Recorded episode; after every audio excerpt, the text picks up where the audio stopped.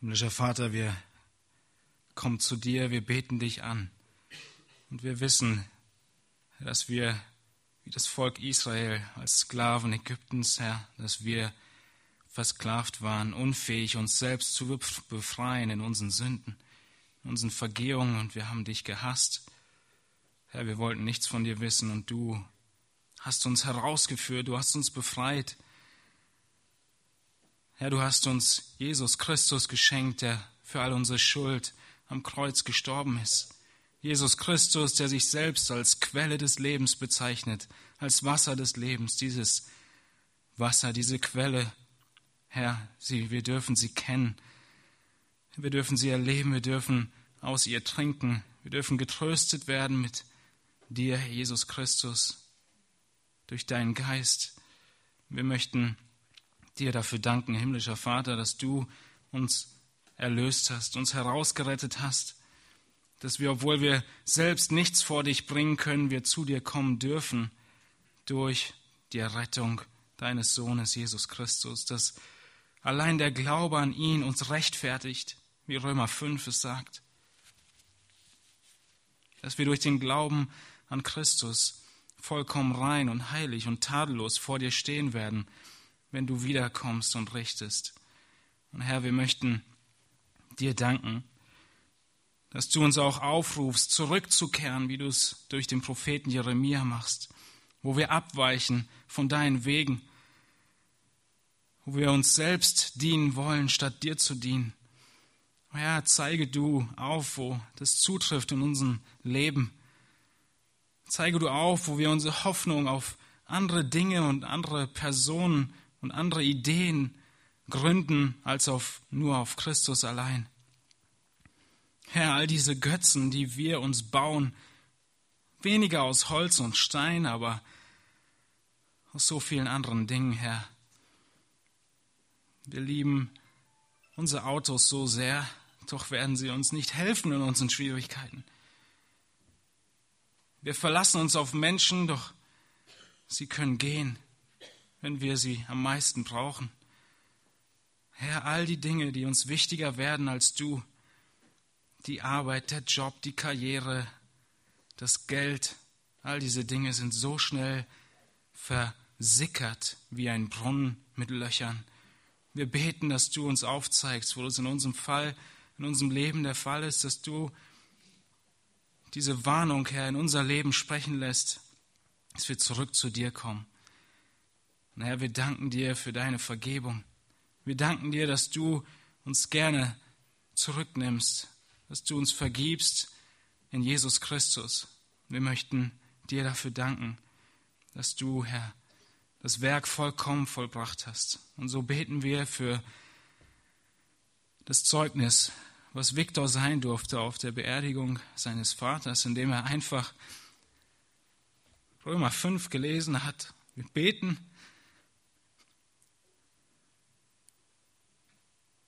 dass diese Worte, Herr, dass du sie gebrauchst durch deinen Heiligen Geist, um Menschen zu dir zu ziehen. Herr, dass sie erkennen, dass die Rechtfertigung in dir allein zu finden ist und nicht in Werken, nicht im Katholizismus, nicht in all den guten, scheinbaren Sakramenten, die den Weg in den Himmel ebnen, sondern dass du allein der Weg bist und die Tür bist. Wir beten, dass du auch Viktor und Bianca beistehst, dass du sie segnest, dass selbst sie in dieser Zeit, Herr, sich zu dir wenden, Herr, an dich wenden und sich an dich klammern und den Trost verspüren, Herr, den du verheißen hast, durch deinen Heiligen Geist in den schwierigen Zeiten unseres Lebens.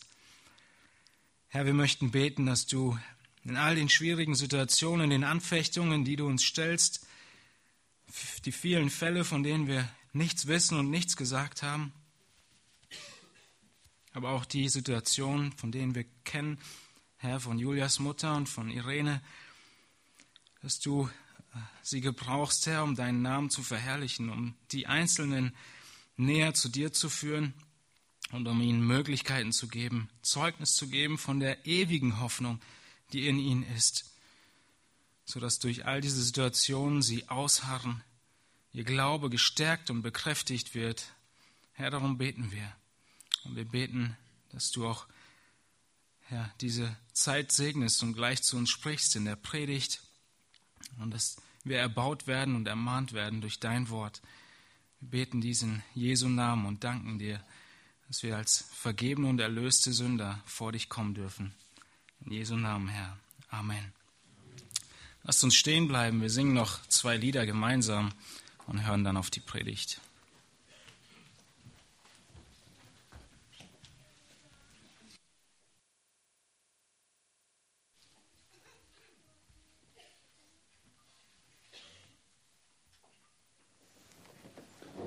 Wir singen als erstes das Lied In dir ist mein Leben.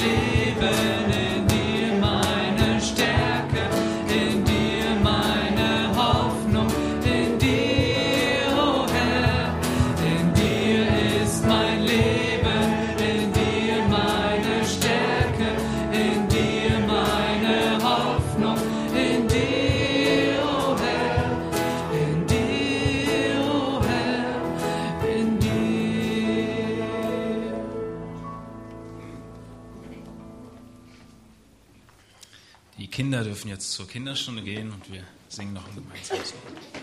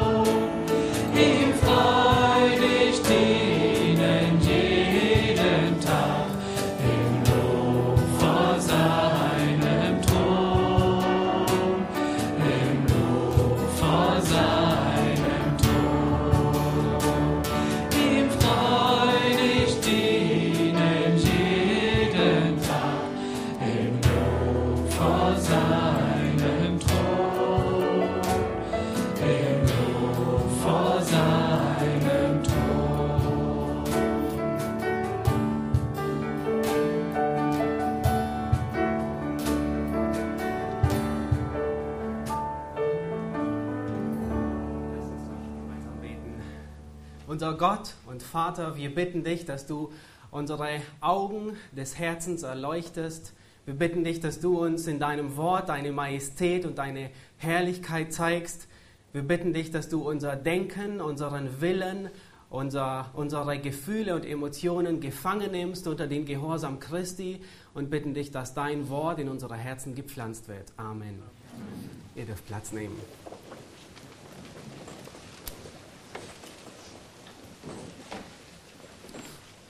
Im Anfang schuf Gott Himmel und Erde.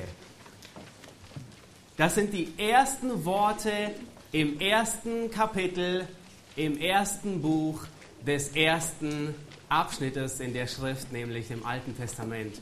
Und jeder Mensch, der die Bibel beginnt zu lesen, und er beginnt dort, wo man normalerweise anfängt, ein Buch zu lesen am Anfang, egal in welcher Sprache er liest, egal in welcher, an welchem Ort er liest, egal in welcher Zeit er liest, er beginnt mit diesen Worten.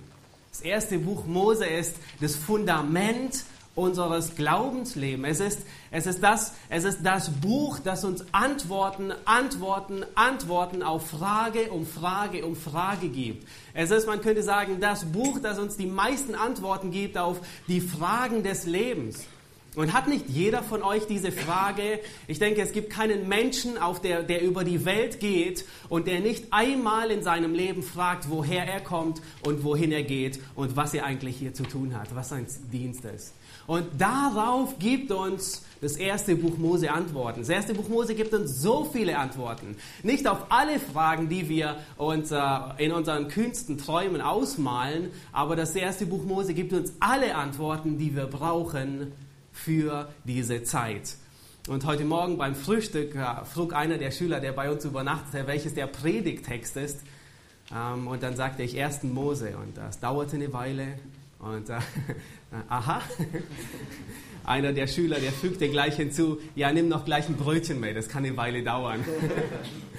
Nun, ähm, für diejenigen, die das erste Mal hier sind oder die Gäste sind, es ist, äh, heute ist nicht äh, jeden Sonntag. Was wir heute tun, tun wir nicht jeden Sonntag. Die Predigt, ähm, wie sie heute ist, ist nicht eine Predigt, wie wir jeden Sonntag predigen. Ähm, in der Regel ähm, predigen wir, ähm, wandern wir und marschieren wir durch Gottes Wort und arbeiten uns Meter für Meter durch. Aber was wir heute tun, ist quasi ein, wir steigen ins Flugzeug, wir starten und heben ab und fliegen über das ganze erste Buch Mose und landen hoffentlich gut im 50. Kapitel. Äh, wir marschieren nicht durch jeden Vers, das würde ziemlich lange dauern. Das haben die Israeliten ähm, zumindest einmal gemacht in der Zeit ähm, Esras und Nehemias, als sie von morgens, von der Morgendämmerung bis zum Mittag ähm, als Esra ähm, das Wort vorlies und es ihnen erklärte. Steht leider nicht, wie lange sie dazu gebraucht haben. Aber ähm, wir werden heute einen Überblick über das erste Buch Mose uns anschauen. Vielleicht denkt ihr, vielleicht habt ihr schon im letzten Jahr gedacht, nun, die Apostelgeschichte ist zu Ende, was kommt nun? Und äh, Thomas und ich haben die Apostelgeschichte beendet. Wir hatten schon lange geplant über das erste Buch. Oh.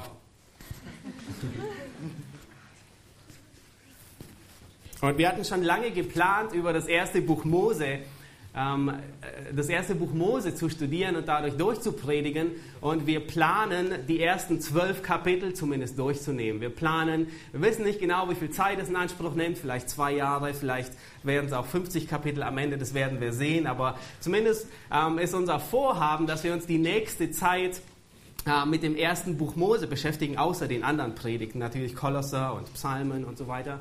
Aber einer, ähm, wir werden uns die nächste Zeit sehr viel mit Mose beschäftigen und aus dem Grund haben wir es als wichtig angesehen, dass wir in der ersten Predigt uns einen Überblick verschaffen über das ganze Buch Mose, dass wir ähm, eine, eine Makroperspektive einnehmen und sehen, was lehrt das ganze Buch Mose. Ähm, wir werden dann in den nächsten Predigten ähm, uns, uns, uns Vers für Vers durcharbeiten, ähm, etwas länger. Äh, äh, wir werden etwas langsamer am Anfang gehen und dann ähm, gegen, gegen Ende etwas schneller durchgehen, aber das ist so der große Plan. Und heute werden wir uns in drei Schritten ähm, durch die Predigt durcharbeiten. Wir werden uns zunächst kurz mit den Einleitungsfragen zum ersten Buch Mose beschäftigen. Ähm, welchen, welchen, Stellenwert hat das Buch im Kanon? Ähm, was für eine Gattung ist es? Nur ganz kurz, wer hat das Buch geschrieben? Wann wurde es geschrieben? Und dann werden wir uns die Gliederung anschauen. Wir werden uns ähm, in zwei Etappen durch das erste Buch Mose durcharbeiten. Heute wir werden ähm, die Kapitel 1 bis 11 ähm, uns ansehen. Das ist die Geschichte der Vorzeit, die Geschichte der Urzeit.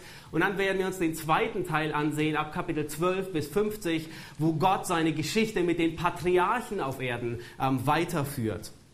Nun, zu den Einleitungsfragen. Wir beginnen gleich mit dem ersten Teil. Welche Stellung hat das erste Buch Mose im Kanon? Das erste Buch Mose, wie der Name sagt, ist das erste von fünf Büchern Mose. Und diese Sammlung wird auch Torah oder Pentateuch genannt. Alle fünf Bücher bilden eine Einheit. Kann, man kann sie nicht voneinander trennen, diese fünf Bücher. Da, wo das erste Buch endet, setzt das zweite Buch fort. Wo das zweite Buch endet, beginnt das dritte Buch. Es ist eine Einheit. Und es deutet sehr stark darauf hin, dass ein Schreiber alle fünf Bücher geschrieben hat. Der Name des Buches, nun im Deutschen ähm, sagen wir das erste Buch Mose dazu. Ähm, in der hebräischen Bibel wird es ähm, Bershith genannt. Das bedeutet, das ist schlichtweg das erste Wort, mit dem 1. Mose 1, Vers 1 beginnt. Das heißt im Anfang. Das ist, das ist der Titel der hebräischen Bibel. Und dieser Titel beschreibt das erste Buch Mose sehr gut, weil es geht in dem ganzen Buch Mose, es ist quasi eine Geschichte des Anfangs. Die Septuaginta übertitelt das erste Buch Mose mit dem ähm, Titel Genesis kennt ihr wahrscheinlich auch sehr gut. Ähm, Genesis, Exodus, Leviticus, Numeri und Deuteronomium. Ähm, wir im Deutschen verwenden den ersten Begriff, das erste Buch Mose. Und wenn man sich je, je ähm, in den ersten Kapiteln, wenn wir uns die Kapitel 1 bis 11 anschauen, dann, dann hat man fast den Eindruck, dass Mose durch diese ersten Jahrhunderte mit Überschallgeschwindigkeit fliegt. In diesen ersten elf Kapiteln wird ein Zeitraum von fast 2000 Jahren abgedeckt. Und je näher das Buch dem Ende kommt und je näher das Buch zu seiner ähm, zu seinem Verfassung, zu dem Datum der Niederschrift kommt, desto langsamer wird es. Und so sehen wir, dass die letzten Kapitel, Kapitel 12 bis 50, eigentlich die längste Periode, die, die kürzeste Zeitspanne umfassen. Es umfasst nur ungefähr 350 Jahre. Nun, was ist das erste Buch Mose? Es ist kein, es ist kein Wissenschaftsbuch, obwohl alle Aussagen wissenschaftlich sind. Es ist kein, keine Biografie, obwohl das erste Buch Mose sehr viele Lebensgeschichten enthält. Das erste Buch Mose ist ein Lehrbuch, das uns Gott gegeben hat. Ein Buch, das uns über Gott lehrt und in Form von Erzähltext. In Form von Erzählungen.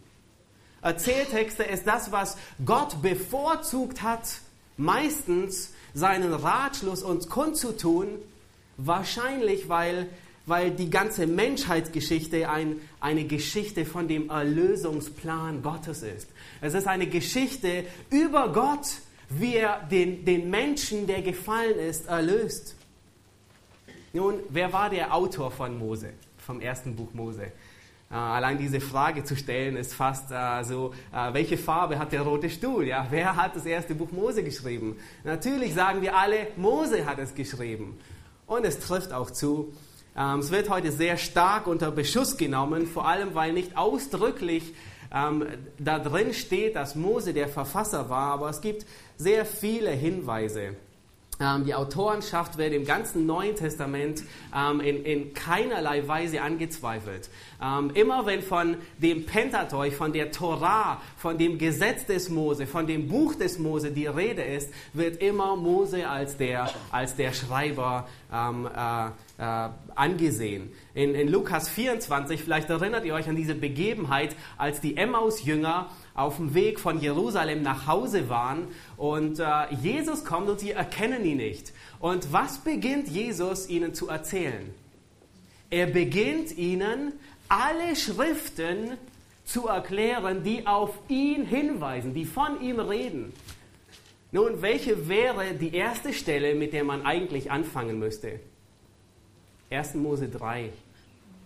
Und was sagt Lukas? Er begann bei Mose. Das heißt, alle Schreiber des Alten und des Neuen Testaments, wenn sie davon sprechen, wenn sie von dem Buch des Mose sprechen, von dem Gesetz des Mose, wenn sie Mose im Allgemeinen verwenden und Mose sprach als Sinnbild für all das, was er geschrieben hat, so sprechen sie, dass er alle fünf Bücher Mose geschrieben hat. Und es ist anzunehmen, dass dass Gott es so benutzt hat, dass Gott zugelassen hat, dass Mose an den Hof von Pharao kam, damit er dort unterwiesen wird, wie Apostelgeschichte es sagt, in, den, in aller Weisheit und in der Schrift der Ägypter. Er war, er war befähigt zu schreiben und etwas festzuhalten. Wann wurde ersten Buch Mose geschrieben? Nun, wir wissen es nicht genau, wir wissen nur, dass Mose es geschrieben hat, aber es kann eigentlich nur nach dem Auszug aus Ägypten stattgefunden haben. Ähm, entweder hat Mose das erste Buch Mose der, der Generation geschrieben, die gerade aus Ägypten ausgezogen sind, die Pharao hinter sich gelassen haben und die nun am Berg Sinai kampierten für mehrere Monate und Jahre, als sie das Gesetz Gottes empfingen oder wahrscheinlich, ich denke eher und, er hat dieses Buch geschrieben für die zweite Generation. Die erste Generation starb in diesen 40 Jahren der Wüstenwanderung, weil sie im Unglauben und verstockt waren. Und er schrieb dieses Buch für die zweite Generation, die dann auf der anderen Seite vom Jordan vor dem Einzug ins Jerusalem warteten. Ähm, sie waren in der Ebene von Moab und, und waren quasi fast bereit, jetzt hinüberzugehen. Und in dieser Ebene wiederholt Gott noch einmal das Gesetz das ganze Gesetz für diese neue Generation. Auch Deuteronomium, ein zweites Gesetz, ein, ein wiederholtes Mal. Und in dieser Zeit lehrt er sie, was ihre Vorväter betrifft. Und er lehrt sie, was es bedeutet, dass Gott seinen Bund, den er Abraham gegeben hat, wahr macht. Sie sehen es gerade vor ihren Augen, wie Gott das, was er Abraham gesagt hat, im ersten Buch Mose 12, wie es in Erfüllung geht vor ihren Augen. Und sie sind, müssten eigentlich fasziniert sein von ihrem Gott, der sie führt, der sein Wort hält und sie gerade hineinführt in das neue Land. Nun, zu der Gliederung von 1. Mose. Ich habe sie schon erwähnt. Wir, wir, werden uns 1. Mose 1, Vers 11 bis ansehen und wir werden weitgehend vier große Ereignisse durchgehen. Und wenn ihr euch versucht, eine Gliederung zu merken oder einzuprägen, dann könnt ihr euch die gut merken. 1. Buch Mose 1 bis 11 ist die große Gliederung. Der erste Teil, das ist die Vorgeschichte, die Geschichte der Urzeit. Vier wichtige Ereignisse. Erstens Schöpfung, Sündenfall, Sintflut und Turmbau zu Babel sind so die wichtigsten Ereignisse, ähm, vier wichtige Ereignisse. Und im zweiten Teil gibt es vier wichtige Personen, äh, mit denen Gott Geschichte macht. 1. Mose 12 bis 50 ist die Geschichte der Patriarchen, die Geschichte der Erzväter. Und es sind äh, nicht vier Ereignisse, sondern es sind vier Personen, die man sich gut merken kann. Abraham, Isaac, Jakob und Josef. Sehr viel wird über, über Josef gesagt. Und äh, wir beginnen mit der Geschichte der Vorzeit, mit der Geschichte der Urzeit. Und wir werden uns zunächst der Schöpfung etwas zuwenden. Der erste Teil über die Schöpfung wird etwas länger gehen. Ähm, wenn die Zeit ausläuft, da denkt nicht, der hat genauso viel nochmal für den Rest. Es wird äh, gegen Ende etwas kürzer. Aber zunächst wollen wir uns die Schöpfung anschauen. Die, die Schöpfung dieses Ereignisses ist das umstrittenste Thema des ganzen Buches. Wissenschaftler, die wollen belegt haben, dass die Erde eigentlich viel älter ist, wie Gläubige, wie Christen und wie Juden in der Regel annehmen. Und wir werden heute nicht die Zeit haben, auf diese Kontroverse zwischen Evolutionstheorie einzugehen. Das wird in den nächsten beiden Predigten ähm, folgen. Wir werden uns heute nur den Überblick ansehen. Aber einen Satz vorneweg. Die Evolutionstheorie, die ist wissenschaftlich nicht tragbar. Sie ist nicht belegt. Und ich möchte euch ermutigen, in, in, in den kommenden äh, Wochen ähm, euch einzulesen. Es gibt sehr gute Bücher über dieses Thema. Letztendlich ist die Evolutionstheorie der, der klägliche Versuch sündhafter Menschen, wie man Leben erklären kann ohne Gott. Wie Leben funktioniert, ohne dass es einen Gott gibt. Wir werden heute auch nicht die Zeit haben, auf das Alter der Erde einzugehen. Wie alt ist die Erde?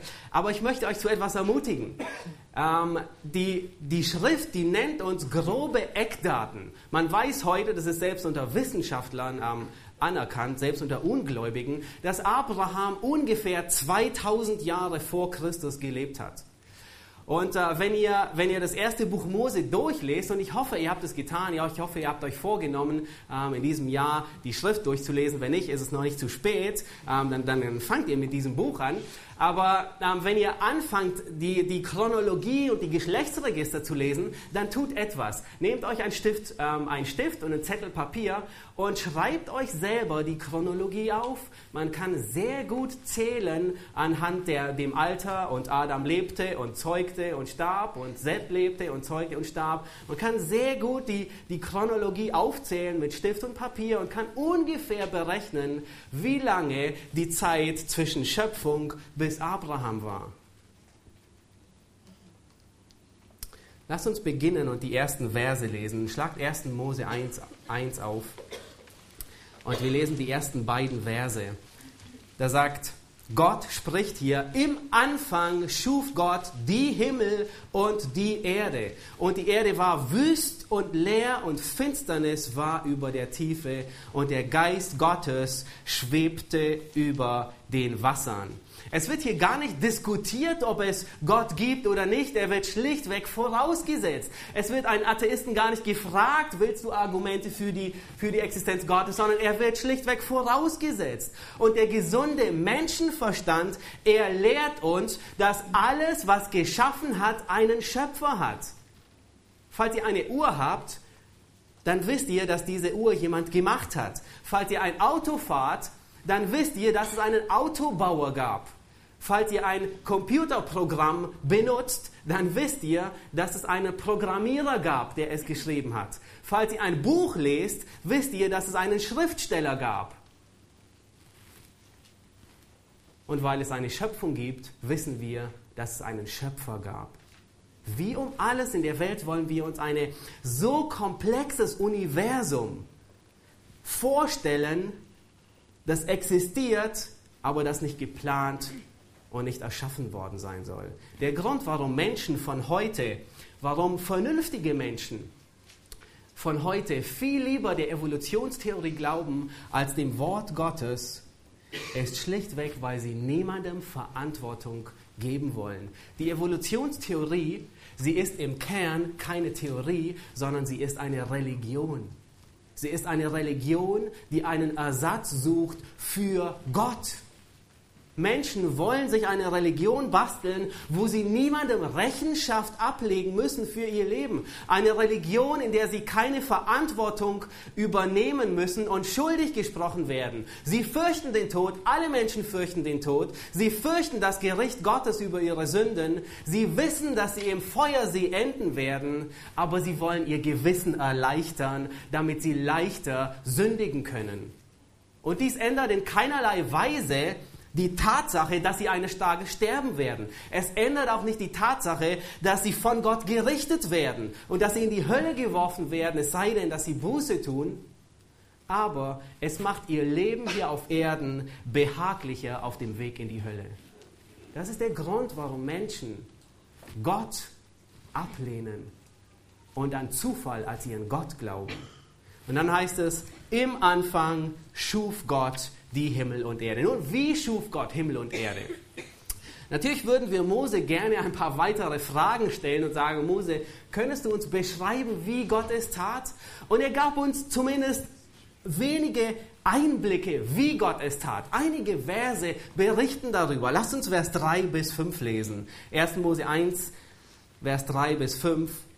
Und da sagt Mose, und Gott sprach, Doppelpunkt, und jetzt wird quasi zitiert, was Gott sagte, es werde Licht.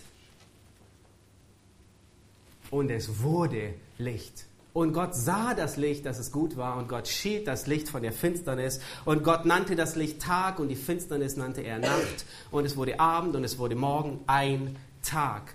Dies zeigt die Macht Gottes. Dies zeigt, was für, ähm, was für eine Kraft hinter seinem Wort steht. Er spricht ein Wort und aus dem Nichts, es gab keine Materie, es gab keine Zeit, es gab keine Energie, es gab nichts, nur Gott.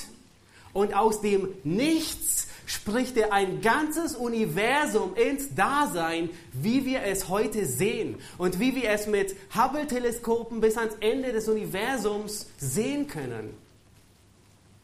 Er spricht aus dem Nichts etwas hinein, ein, ein, ein Kosmos, der so komplex ist mit Protonen, Neutronen, Elektronen, wenn wir nur an kleine Zellen denken, an die komplexe DNA-Struktur, die man immer noch nicht nachbauen kann, an die Mitochondrien, die die DNA erzeugen, an das Gehirn, wie komplex es funktioniert, an den Herzmuskel, der eigentlich ähm, 80, 100 Jahre, früher sogar fast 1000 Jahre ähm, ziemlich zuverlässig gepumpt hat wenn wir nur an den Neigungswinkel der Erde denken, an die Entfernung zur Sonne und an die äußersten Galaxien von Sonnensystemen. Und all das hat Gott mit seinem Wort ins Dasein gerufen. Wir haben noch nicht mal die Macht, einem Stuhl zu befehlen, dass er sich bewegt. Und Gott spricht und es geschieht. Und das ist die Art und Weise, wie Gott geschaffen hat. Psalm 33, Vers 6 sagt und fasst dieses fantastisch zusammen. Da sagt, da heißt es, der Himmel ist durch das Wort des Herrn gemacht und all sein Heer durch den Hauch seines Mundes. Denn er spricht und es geschieht, er gebietet und es steht da. Das ist unser Gott, der uns gemacht hat. Nun, dann wird uns berichtet in Kapitel am Ende des Kapitels, dass Gott das Universum in sechs beziehungsweise sieben Tagen gemacht hat. Vers 31, da heißt es, und es geschah so. Und Gott sah alles, was er gemacht hatte, und es war sehr gut. Dieser Vers lehrt uns, und auch der folgende, dass Gott am siebten Tag ruhte, dass die Erde in sechs beziehungsweise sieben Tagen erschaffen ist. Sie ist nicht in Jahrmillionen entstanden. Sie ist nicht durch Evolution entstanden. Es war vorher auch keine zweite Schöpfung da. Diese Fragen werden wir in den nächsten Predigten beantworten. Sondern die ganze Erde, das ganze Universum. Kolosser sagt, das Sichtbare und das Unsichtbare. Alles, was man sieht und nicht sieht. Was ist davon ausgenommen? Nichts. Entweder man sieht etwas oder man sieht es nicht. Alles ist durch ihn und für ihn geschaffen worden. Vers 31 offenbart uns noch etwas über den Charakter Gottes. Nur nebenbei gesagt, ich habe vergessen euch zu ähm, sagen, ähm, ihr findet unten noch ein paar Fragen für, für Hauskreise, über die ihr nachdenken könnt. Eine der wichtigen Fragen oder etwas, was ihr notieren solltet, ist, was lehrt uns 1. Mose über die Eigenschaften Gottes? Welche Eigenschaften sehen wir in Gott? Und eine dieser großartigen Eigenschaften finden wir in Vers 31. Und Gott sah alles, was er gemacht hatte, und siehe, es war sehr gut. Dieser Vers zeigt uns, dass Gott im Wesen gut ist. Dass alles, was er schafft, alles, was er gibt, alles, was er tut, vollkommen ist. Nichts Böses ist darin. Es ist vollkommen, es, ist, es harmonisiert, es ist perfekt, es fehlt nichts. Prädikatsurteil sehr gut. Und Jakobus 1, Vers 17 erinnert uns daran und sagt, jede gute Gabe und jedes vollkommene Geschenk kommt von oben herab, von dem Vater der Lichter. Nun lasst uns etwas Besonderes ansehen in diesem Schöpfungsbericht. Lasst uns sehen, wo der Mensch herkommt, warum er geschaffen ist und was seine Bedeutung ist. Lass uns 1. Mose 1, Vers 26 lesen bis 28. Und wir werden uns ähm, Äh, nicht heute, wir werden uns in der Zukunft damit noch ein bisschen weiter beschäftigen und auseinandersetzen, aber heute nur einige Dinge ähm, vorweg. Und Gott ist äh, am sechsten Tag, nachdem er die Tiere des Feldes geschaffen hat, da sagt Gott, und Gott sprach, lasst uns Menschen machen in unserem Bild, uns ähnlich. Und nun wird beschrieben, was es bedeutet, ihm ähnlich zu sein. Sie sollen herrschen über die Fische des Meeres, über die Vögel des Himmels und über das Vieh und über die ganze Erde, über alle kriechenden Tiere, die auf der Erde kriechen. Und Gott schuf den Menschen nach seinem Bild. Nach dem Bild Gottes schuf er ihn. Als Mann und Frau schuf er sie. Und Gott segnete sie und Gott sprach zu ihnen, seid fruchtbar und vermehrt euch und füllt die Erde und macht sie euch untertan und herrscht über die Fische des Meeres und über die Vögel des Himmels und über alle Tiere, die sich auf der Erde regen. Nun, dies ist der wichtigste Vers, der uns Bedeutung und Sinn gibt, was die Aufgabe des Menschen an und für sich ist, wozu der Mensch geschaffen ist, wo er herkommt, wozu er geschaffen ist und was sein Ziel, was sein Zweck ist. Jedes Ding, das geschaffen wurde, verherrlicht einen Zweck. Eine Uhr, damit man wissen kann, dass man, wann man zu spät ist. Ein Auto, damit man von A nach B kommt. Und genauso ähm, verfolgt die gesamte Schöpfung einen Zweck. Und es ist die Herrlichkeit Gottes. Es ist Gott einfach, Gott strahlt seine Majestät hinaus. Er will einfach nur seine Größe und Herrlichkeit zeigen und demonstrieren. Und er hat alles Recht dazu, weil er ist groß und er ist majestätisch. Diese Verse, sie sagen uns, woher wir kommen. Der Grund, warum du existierst, der Grund, warum du hier bist, ist Gott. Es ist nicht der Zufall. Gott wollte, dass du existierst. Du bist geschaffen im Bilde Gottes. Du bist geschaffen mit dem Zweck, dass du Gott reflektierst, dass du ein Abbild bist von Gott, ein Ebenbild von Gott. Der Mensch ist im Ebenbild Gottes geschaffen, um über diese Welt zu herrschen. Genauso wie Gott regiert und herrscht über das ganze Universum und genauso wie Gott mit all seinen Eigenschaften, mit seiner Weisheit, mit seiner Intelligenz, mit seiner Liebe und Barmherzigkeit, mit seiner Gnade, mit seinem schöpferischen Talent, genauso wie Gott das Universum regiert, genauso sollte der Mensch die Erde sich untertan machen und in derselben Art und Weise regieren. Nun, das hat nichts mit dem Herrschen zu tun, das wir heute verstehen, mit Unterdrücken und Drohen, mit Macht und, und, und, und ja, groß sein, sondern in Weisheit, in Liebe. So wie Gott das Universum beherrscht und regiert, so sollte der Mensch die Erde regieren. Und diese Bestimmung des Menschen, die hat sich nicht geändert. Diese Bestimmung des Menschen, wozu er geschaffen ist, die ist gleich geblieben. Was hat sich verändert? Der Zustand des Menschen. Durch den Sündenfall ist der Mensch dem Satan in die Rebellion gegen Gott gefolgt. Er ist ihm in die, in die Rebellion gegen seinen Schöpfer gefolgt und er will Gott nicht verherrlichen. Er ist nun nicht mehr im Machtbereich Gottes, sondern er ist dem Teufel gefolgt, er ist im Machtbereich der Finsternis, im Machtbereich des Satans. Und aus diesem muss er befreit werden. Und ich möchte, dass wir das wirklich verstehen. Was bedeutet es, dass der Mensch im Bild Gottes geschaffen ist? Es bedeutet nicht nur, dass der Mensch Intellekt hat. Es bedeutet nicht nur, dass der Mensch einen Willen hat. Es bedeutet nicht nur, dass er Emotionen hat und all diese drei unterscheiden ihn von Tieren, jawohl, aber im Bilde Gottes geschaffen zu sein bedeutet viel, viel mehr. Es bedeutet, Gott zu reflektieren hier auf Erden. Und es bedeutet, seine Eigenschaften wieder zu spiegeln. Es bedeutet, barmherzig zu sein, wie er barmherzig ist. Es bedeutet, sich demütig zu sein. Warum? Ist Gott demütig? Er ist sehr wohl demütig. Wahrscheinlich kannte Satan diese, diese Eigenschaft Gottes nicht, als er gegen Gott in Krieg zog. Und er wusste nicht, wozu Gott in der Lage ist. Er wusste nicht, dass Gott eine Eigenschaft der Demut besitzt, dass er sich so tief erniedrigt, dass er Geschöpf wird, dass, er, dass der Schöpfer ein Geschöpf wird und noch tiefer, dass er sich von seinem Geschaffenen kreuzigen lässt und noch tiefer, dass er die Sünde, die ganze Schuld dieser Schöpfung trug und stellvertretend starb. Das ist Demut und das wusste Satan nicht, als er gegen Gott in Krieg zog. Er dachte, Gott ist nur mächtig und majestätisch und er hatte keinen blassen Schimmer, dass Gott auch demütig sein kann. Und aus dem Grund will Gott, dass wir demütig sind.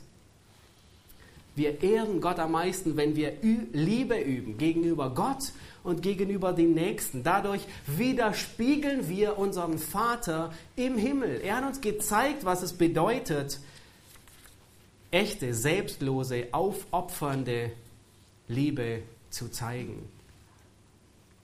Es ist so wichtig, dass wir verstehen, was es bedeutet, im Ebenbild Gottes geschaffen zu sein. Es bedeutet, die Wahrheit anzuziehen, die Wahrheit zu reden, weil er die Wahrheit ist. Es bedeutet, selbstlos nach dem Guten des Nächsten zu trachten. Warum? Weil jede Person der Dreieinigkeit den anderen verherrlicht und ihn ehrt. Es bedeutet, die Einheit zu bewahren. Warum? Weil drei Personen der Gottheit eine vollkommene Einheit repräsentieren. Es bedeutet für uns Menschen im Bilde Gottes geschaffen zu sein, dass wir uns fernhalten von allem Sündhaften, Verdorbenen, Unreinen, stattdessen dem nachstreben, was heilig, gerecht und gut ist. Und das bedeutet es, dass wir die Gerechtigkeit Gottes wirken. Das ist im Ebenbild Gottes geschaffen zu sein, dass wir gerecht sind wie Gott, dass wir seine Gerechtigkeit widerspiegeln und die Anforderungen Gottes, die Gerechtigkeit zu wecken, beziehungsweise sein Ebenbild zu widerspiegeln, die, diese Anforderung galt für die ersten Menschen, die am ersten Tag gelebt haben. Sie galt für Adam und Eva, für Kain und Abel, für Noah, für Abraham, lange bevor das Gesetz gegeben wurde. Der Auftrag des Menschen ist, Gott in seinen Eigenschaften wiederzuspiegeln. Und es war lange bevor das Gesetz kam. Das Gesetz hat damit überhaupt nichts zu tun. Das Gesetz, das mit Mose 2000 Jahre danach kam, ist vielmehr ein, ist, ist, ist vielmehr ein Spiegel, um uns überhaupt unsere Sündhaftigkeit vor Augen zu halten. Sonst würden wir gar nicht erkennen, dass wir diesem Ebenbild Gottes zu kurz kommen. Sonst würden wir gar nicht erkennen, dass wir darin versagen.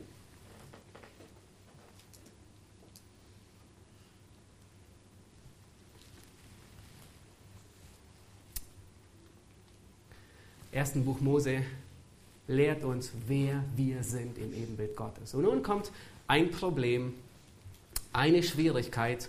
Satan, irgendwann zwischen, irgendwann zwischen dem siebten Tag und zwischen 1. Mose 3, muss der Sturz, der Fall Satans stattgefunden haben. Weil vorher war alles vollkommen, auch die Engel, ähm, und danach war es eben nicht mehr. Und Satan, dieser Gegenspieler Gottes, er verfolgt nur eine Absicht. Er verfolgt nur einen Plan und dieser Plan ist das Verderben des Menschen. Ab die Absicht, die Satan verfolgt, ist die Krönung des Ebenbild Gottes, was er geschaffen hat. Die, das Glanzstück der Schöpfung Gottes zu verderben. Und wir sehen das in unseren Kindern nur zu Genüge. Ich habe gerade Kinder in dem Alter, wo die Älteste etwas schön aufbaut mit Legos, ein nettes Spiel, und der Jüngste einfach Spaß daran hat, es mit seinem Fuß zu zerstören. Es macht ihm vollkommen Freude. Und dadurch zeigt er eigentlich nur, in wessen Herrschaftsbereich er ist. Er macht es seinem Vater nach, der nur die Zerstörung beabsichtigt hat. Und Jesus, und er kannte Satan noch bevor Satan existierte. Er hat ihn geschaffen. Er kannte ihn und er nennt, ein, und er nennt ihn nicht umsonst einen Menschenmörder von Anfang an. Er hatte nur den Tod und Terrorismus und Verderben im Sinn mit uns Menschen. Und es geschieht ihm tatsächlich. Lass uns 1. Mose 3, 3 lesen,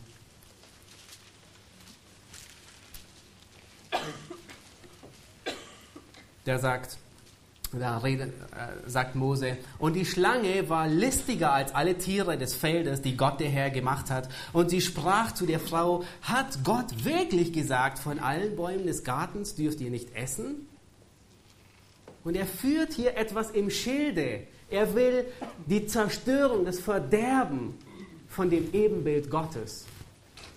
Und in Vers 4 sagt die Frau, da sagte die Frau, da, äh, und die Frau antwortet. Und dann heißt es in Vers 4, hier antwortet wieder die Schlange, da sagte die Schlange zur Frau, keineswegs werdet ihr sterben, sondern Gott weiß, dass an dem Tag, da ihr davon esst, eure Augen aufgetan werden und ihr sein werdet wie Gott, erkennend Gutes und Böses.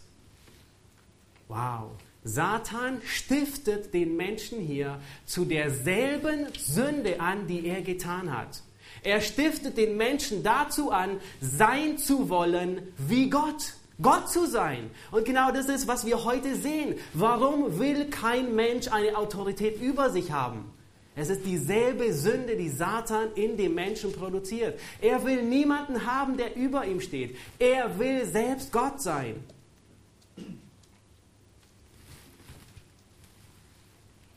Und Satan, er schafft es, das Ebenbild Gottes ins Verderben zu bringen. Er ist nicht allwissend, Satan. Und obwohl er wahrscheinlich am nächsten in der bei der Herrlichkeit Gottes war, wusste er, kannte er Gott so wenig. Er wusste so wenig, wer Gott ist. In seinen Augen funkelte förmlich die Frage, ich habe den Bauern geschlagen. Welchen Schachzug würde Gott als nächsten tun? In seinen Augen funkelte diese, diese ich hab's geschafft, ich habe das Ebenbild ruiniert. Nun mal sehen, was Gott in seinem Plan, in seinem Repertoire hat. Was ist sein nächster Zug? Er kannte Gott nicht. Er wusste nicht, wie es ausgehen wird. Er wollte nur in die Rebellion gegen Gott, als er Gott stürzen wollte. Und er hatte keinen blassen Schimmer von Gott. Er wusste nicht, dass Gott sich so tief demütigen würde, dass er diesen Menschen, den er geschaffen hatte, dieses Ebenbild, das gerade Satan an Satan verloren gegangen war, das gerade mit ihm in die Rebellion gegen sich selbst gegangen ist. Satan hatte keinen blassen Schimmer, dass Gott selbst Schöpfung wird und die ganze Sünde selbst trägt auf seiner Schulter und sie ans Kreuz heftet.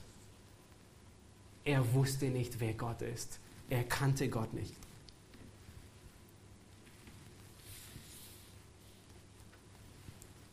Und die, und die Folgen der Sünde sind so gravierend. Die Folgen der Sünde, nun, Vers 6 und 7, sie berichten uns, die Frau sah und sie aß und sie gab auch ihrem Mann, der bei ihr war. Und auf einmal ist Verderben ein großer Riss durchs ganze Universum gegangen. Er hat Gott und sein Ebenbild voneinander getrennt. Er hat das ganze Universum in seine Mitleidenschaft gezogen. Der Mensch hat alles, was ihm unterordnet war, mit in Tod geführt. Und auf einmal sehen wir Adam und Eva, sie haben Angst vor Gott, sie fürchten Gott, als er vorbeikommt. Und wir sehen, dass die Gemeinschaft mit Gott zerstört ist. Sie haben Probleme auf einmal innerhalb ihrer Ehe. Der eine beschuldigt den anderen. Und sie haben Probleme, weil Gott heilig ist und weil er Sünde nicht toleriert und weil er sie aus dem Garten werfen muss. Und es geschieht, was Gott angekündigt hat. Sie sterben. Sie sterben geistlich, sie sterben ewig und sie sterben leiblich. Ab hier begann ihr langsamer Tod. Ab hier, irgendwann würden sie sterben können. Und nun, Satan hat keinen blassen Schimmer davon. Und nun nimmt das ganze Weltgeschehen eine dramatische Wendung. Lasst uns Vers 15 lesen. 1. Mose 3, Vers 15. Und das ist der Schachzug Gottes, den er von Anfang an bestimmt hat. Den er noch, den er noch bevor er die Welt überhaupt erschaffen hat, vorher schon gesagt hat, dass er es tun wird. Gott sagt, ich kündige von Anfang das Ende an. Noch bevor ich tue, was ich tue, sage ich, was ich tue. Und hier kommt der Schachzug Gottes. 1. Mose 3, Vers 5. Und Gott sagt, ich werde Feindschaft setzen zwischen dir und der Frau, zwischen deinem Samen und ihrem Samen. Er wird dir den Kopf zermalmen und du wirst ihn in die Ferse stechen oder die Verse zermalmen. Dieser, dieser Vers wird das Urevangelium genannt. Hier finden wir die Verheißung eines Erlösers. Hier finden wir die Verheißung, dass der Tod besiegt wird, dass das Reich Satans triumphiert wird und dass Gott Gefangene aus diesem Reich, Sklaven aus diesem Reich in die Freiheit führt. Dass er Menschen aus der Finsternis ins Licht führt und sie Satan weg entreißt.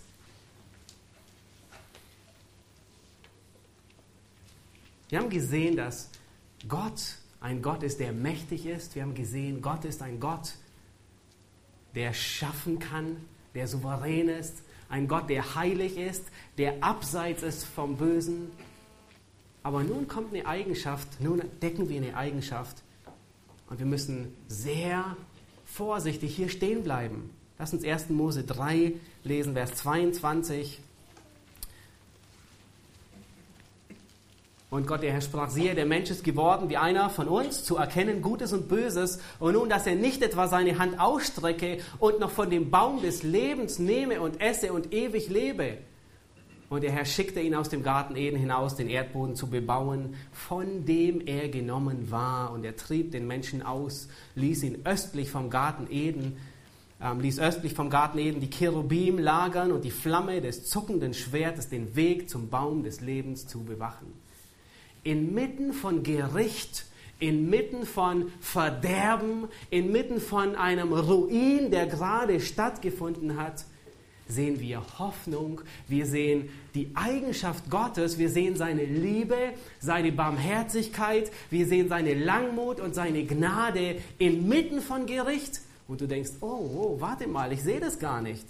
Nun, es ist hier zu finden. Es gibt etwas, was schlimmer ist, wie von Gott getrennt zu sein. Und es ist ewig von Gott getrennt zu sein. Das ist ewig, diese Katastrophe zu erleben. Und Gott sagt, und, und wir sehen hier die Liebe Gottes, die Barmherzigkeit Gottes, die Gnade Gottes. Und er bewahrt den Menschen davor, dass er in diesem sündigen Zustand, in dem er ist, ewig lebt. Er muss sterben. Er muss den, den Preis für seine Sünde bezahlen. Aber Gott schafft gleichzeitig einen Ausweg. Inmitten der Heiligkeit Gottes sehen wir zugleich Gottes Gnade, Liebe und Barmherzigkeit. Und ich möchte, dass wir das gut wahrnehmen, dass wir es beobachten und nicht nur von Gottes Zorn und Gericht sehen, sondern gleichzeitig mitten in diesem Gericht die Güte Gottes und sein Erbarmen mit uns. Nun, der, das dritte große Ereignis in dem ersten Teil ist noch die Sintflut. Ich werde die ein bisschen kürzen. Die Bosheit der Menschen nimmt zu. Die absolute Verdorbenheit ist nicht nur ein Thema des Neuen Testaments, sondern wir finden es bereits in 1. Mose 6, Vers 5, wo Gott sagt, dass die Bosheit des Menschen auf Erden groß war und alles Sinnen und Gedanken und alle Gedanken seines Herzens sind nur böse. Von Tag auf, von, von Jugend an. Und Gott bringt nun sein Gericht über die Sünde. Gott, es ist ein Vorschatten von dem Gericht, das einmal kommen wird, von dem großen Gericht über die Sünde. Und wenn ihr euren Kindern diese Geschichten erzählt, dann tut es auf eine biblische Art und Weise. Dann lehrt sie, was die, was die Sintflut wirklich bedeutet. Da war nicht Frau Noah, die auf dem Dach der Arche eine Leine spannte und Herr Noah, der sich sonnte, sondern es war, es war Verderben. Es war das schlimmste Szenario, das vorzustellen ist. Es, es, äh, es gab sintflutartige Regenfälle. Es gab Wasser, das von unten kam. Die ganze Erde, könnte man sagen, wurde erschüttert. Sie wurde einmal durchgeschüttelt. Und wir können gut unseren Kindern beibringen, dass das nur ein Vorschatten ist von dem Gericht, das einmal wirklich kommen wird und von dem endgültigen Gericht, das Gott dann letztendlich über alle Sünde, über alle Sünder wiederholen wird und ausführen wird. Mein lieber Freund, wenn du heute hier bist und du bist nicht gerettet, dann möchte ich dir, dir dringend raten, lies das erste Buch Mose. Vielleicht findest du einige Dinge verwirrend, aber die Hauptbotschaft, die kannst du nicht verpassen. Sie ist laut und deutlich, sie schreit dich förmlich an. Es gibt einen Gott, der dich erschaffen hat. Er hat deinem Leben Sinn und Ziel gegeben und du hast versagt, im Ebenbild Gottes zu wandeln. Du hast versagt, seinen Charakter wiederzuspiegeln. Und dein Schöpfer wird dein Richter sein. Die gute Nachricht lautet, es gibt Gnade. Es gibt Gnade für die, die Buße tun. Und inmitten von diesem Gericht heißt es dann in ähm, Vers 8, Noah fand Gunst in den Augen des Herrn. Und er wurde inmitten von diesem Gericht bewahrt in der Arche. Nun, den Turmbau von Babel, den überspringen wir. Es ist eine sehr kurze Geschichte. Die Verdorbenheit des Menschen nach, dem, nach der Sintflut nimmt noch weiter zu. Die Menschen wollen sich einen Namen machen. Und lasst uns dem zweiten Teil, in den letzten ähm, Minuten, uns dem zweiten Teil zuwenden. Das ist die Geschichte, der zweite Teil, die Geschichte der Patriarchen. Und ich möchte euch bitten, 1. Mose 12 aufzuschlagen, um die wichtigen Verse daraus zu lesen. 1. Mose 12. Gott macht seine Geschichte weiter mit äh, Noah und mit Terach und, und so weiter. Und dann kommt Abraham. Und dann heißt es in 1. Mose 12, Vers 1, und der Herr sprach zu Abraham, gehe aus deinem Land und aus deiner Verwandtschaft und aus dem Haus deines Vaters in das Land, das ich dir zeigen werde. Und nun macht Gott einen Bund mit Abraham, und den er mehrere Male in der Fortsetzung bestätigt. Und er sagt, ich stehe immer noch zu meinem Bund. Und diesen Bund bestätigt er jedem Patriarchen. Und er bestätigt Isaac und sagt, ich bestätige meinen Bund, den ich mit Abraham gemacht habe. Und diesen Bund bestätigt er Jakob. Und nun, was ist der Bund? Lass uns sorgfältig darauf achten, worin besteht dieser Bund? Sagt Gott, Vers 2, und ich will dich zu einer großen Nation machen. Ich will dich segnen und ich will deinen Namen groß machen und du sollst ein Segen sein. Ich will segnen, die dich segnen und wer dir flucht, den werde ich verfluchen. Und der Höhepunkt ist, und in dir sollen gesegnet werden alle Geschlechter der Erde. Und was nun geschieht, und ich möchte, dass ihr das gut versteht, weil diese Verse sind der Dreh- und Angelpunkt für alles, was kommt.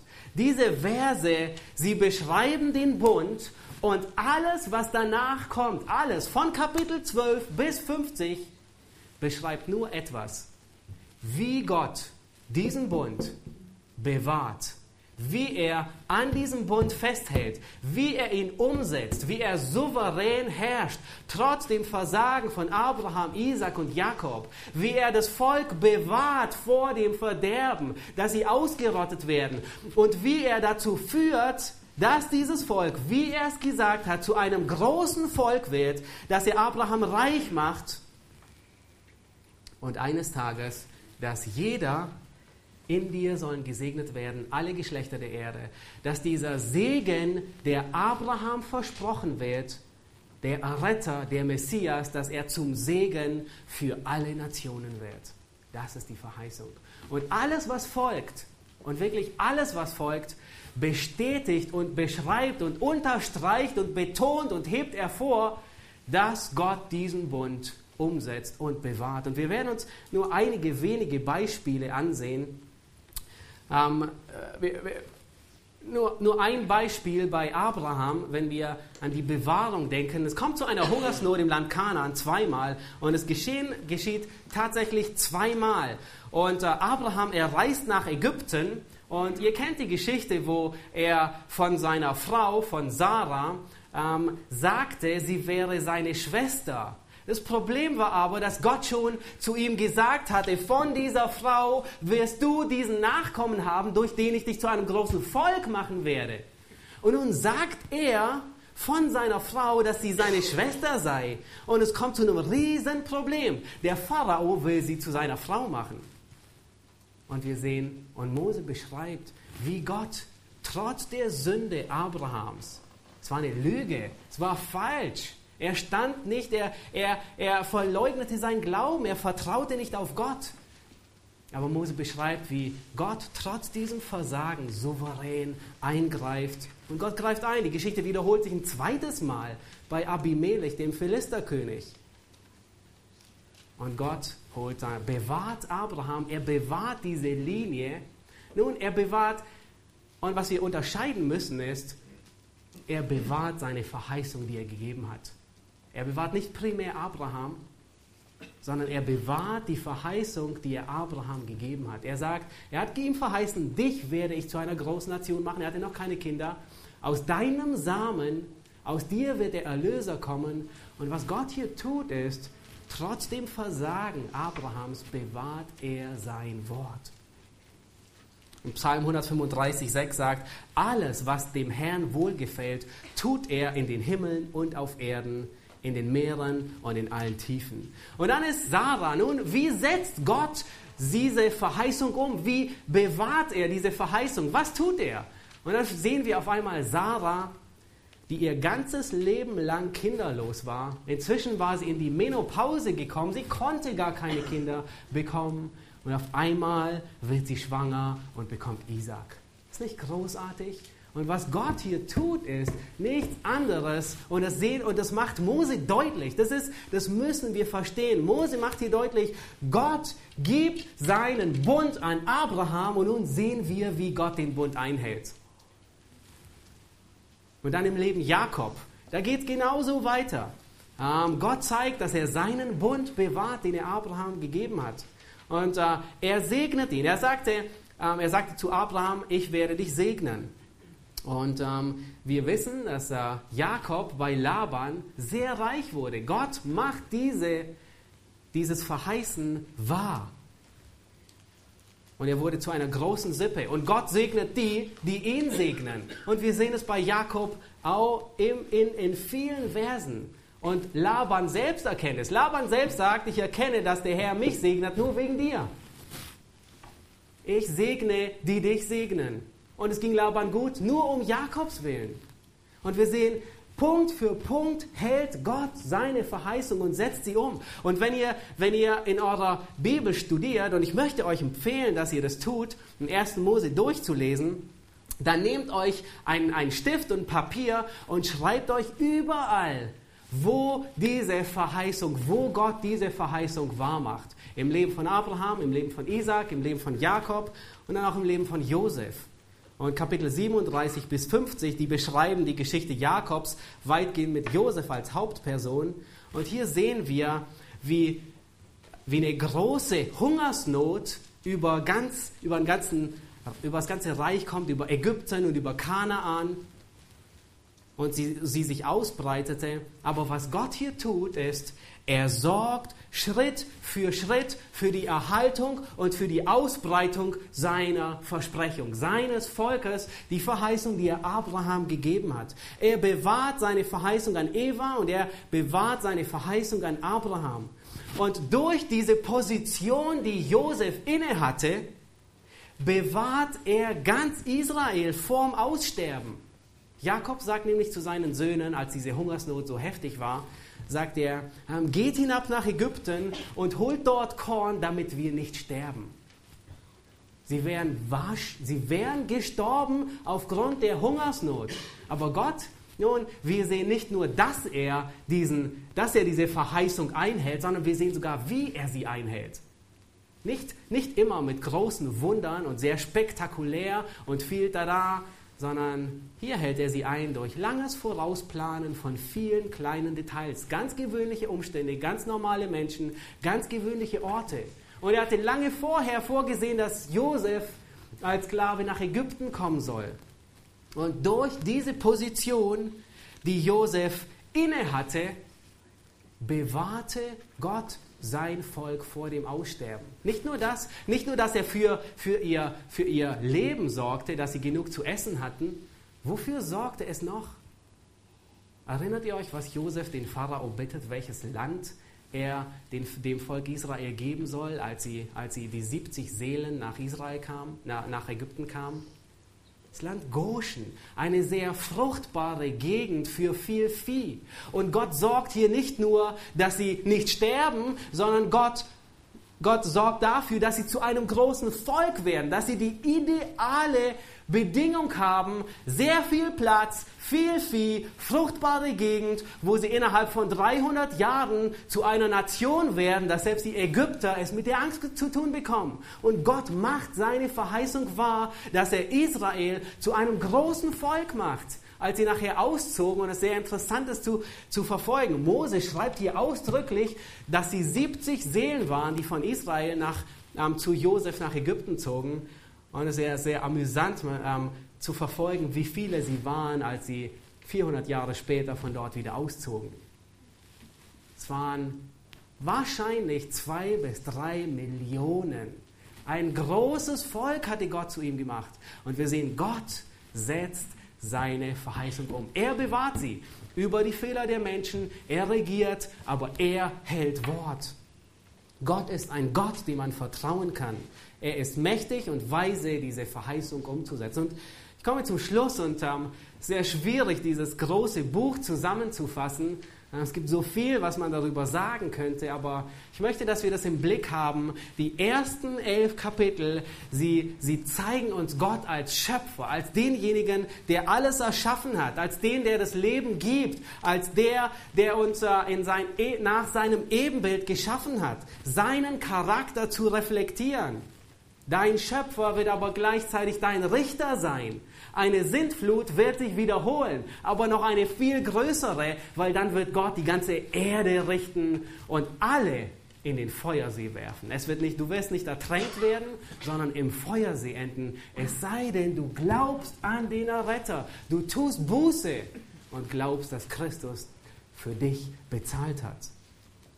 Und der zweite der zweite große Teil von Mose, Kapitel 12 bis 50, lehren uns, dass Gott sein Wort hält. Die Geschichte der Patriarchen zeigt, dass Gott seine Verheißung wahr macht, dass Gott sein Wort hält, dass er über Menschen regiert, dass er selbst über die Fehler und Sünden von anderen und von seinem eigenen Volk souverän ist. Das schmälert nicht ihre Verantwortung. Sie müssen für ihre Sünden ähm, aufkommen. Sie tragen Verantwortung, aber das zeigt, dass Gott noch größer ist wie unser Versagen. Und Noah, Abraham, Isaac und Jakob, waren es alles bessere Menschen? War Noah besser wie die Menschen? War er etwas besser wie die, die alle umgekommen sind? Er war kein besserer Mensch. Der große Unterschied war, dass er Gott zu Gott machte während die alle anderen Gott nicht zu Gott machten. Gott redete zu ihm und er gab ihm die Verheißung und Noah glaubte dem Wort und tat, was Gott sagt. Und das ist, das ist, und dies ändert sich nicht durch den gesamten Verlauf der Weltgeschichte, dass Gott Menschen rettet durch den Glauben. Er gibt sein Wort und sie glauben seinem Wort. Sie glauben, das ist Gott, der zu mir redet. Ich lasse Gott Gott sein und ich vertraue seinem Wort, dass es wahr ist. Und das rettete ihn und der Glaube rettet uns. Amen. Lass uns aufstehen und ich möchte zum Schluss beten.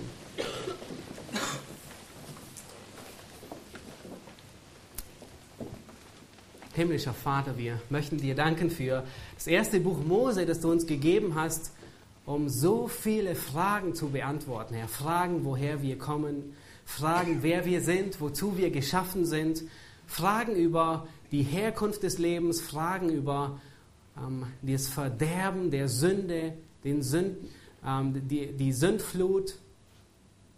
Und Herr, wir danken dir, dass du nicht nur Zorn und Gericht gebracht hast über diese Welt, sondern wir danken dir, dass du in all diesem Gericht gnädig, liebend, barmherzig warst und Menschen gerettet hast, die an dich geglaubt haben. Und Herr, ich bitte dich, dass du Menschen überführst von ihrer Sünde, die heute hier sind, die nicht an dich glauben, die in Rebellion sind, dass sie erkennen, dass sie eines Tages vor ihrem Schöpfer Rechenschaft abgeben müssen. Ich möchte, dass du unser, unseren Glauben, die wir glauben, dass du ihn festigst, dass wir deine Größe und Majestät, deine Allmacht, deine Eigenschaften erkennen und dass wir uns bewusst werden, dass wir diese widerspiegeln sollen. Herr, gib du Gnade, dass wir mehr und mehr in das Ebenbild deines Sohnes verwandelt werden und dich verherrlichen und dich reflektieren, dir die Ehre